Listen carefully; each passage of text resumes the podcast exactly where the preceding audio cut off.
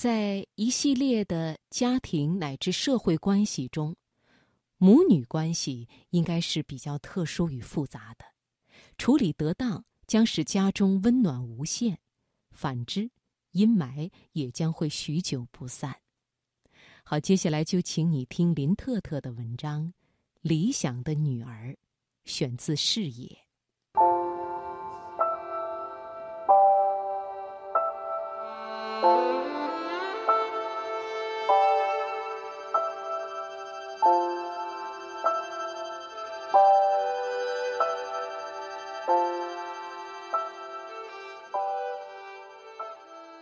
就母女关系而言，《红楼梦》中最侥幸的当属林黛玉的母亲贾敏。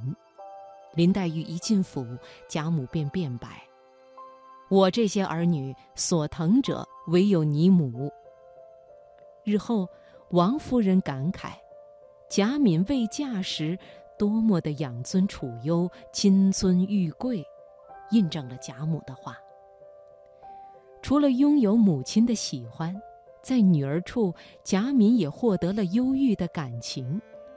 她病时，林黛玉侍汤奉药，守丧尽哀；她去世后，林黛玉哀痛过伤，冒犯旧症。要知道，这并不是每个女性都有如此调和的母女缘的。比方贾探春和赵姨娘。一个但愿拖近关系，一个恨不得对方承受命运的责罚。他们矛盾的实质源于距彼此的幻想都太过遥远。每个母亲心中都有幻想的女儿，幻想越近，母女关系越好；反之，则矛盾丛生。比如黄奕范和张爱玲。听说黄奕范开始对女儿张爱玲的绝望发作在抓阄时，女儿抓了个金锭子，而黄奕范不断地想让女儿理论他的幻想，做一个西方淑女。几度分合，简直每一次长时间的相处，黄奕范都未耽搁过张爱玲的教育。他不断地将女儿往幻想的偏向去培育，但他又嫌弃张爱玲愚笨。他对于女儿的嫌弃，终于损伤了女儿。张爱玲写道：“看得出，我母亲是为我牺牲了很多，并且不断在疑心着我能否值得这些牺牲。我也疑心着。来自母亲的不满，比母亲的优待更让人苦楚。”张爱玲用文字宣泄着她笔下的母女关系，很少不歪曲。风趣的是，张爱玲后来和姑姑亲厚，从某种意义上说，姑姑补偿了她在母亲身上未完成的温情与幻想。这让我想起一书在流金岁月中塑造的阿姨。书中写道：“阿姨并不很美，却有共同的气质。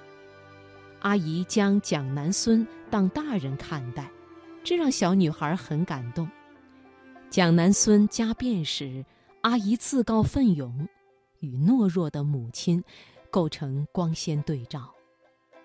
正如那些在母亲身上找不到幻想的女儿会向外寻觅一般，母亲们也会把视野转移。我的一个女友常回想年少时，她的三姨，家族中最超卓的女人，屡屡夸赞她：“你和我一样。”他便骄傲，打动顿生，这是他斗争的动力。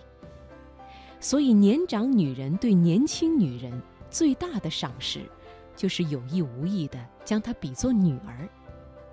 赵姨娘待彩云有些真心，王夫人选择薛宝钗而不是林黛玉为儿媳，是因为后者更像他们幻想中的女儿吧。说说关于女儿。我读到的最苍凉的一幕吧。黄奕范和张爱玲不和，晚年想反转，但女儿以落空承欢之心，于是黄奕范在英国收养了一个养女。他落空了不负幻想的女儿，他想重新再来。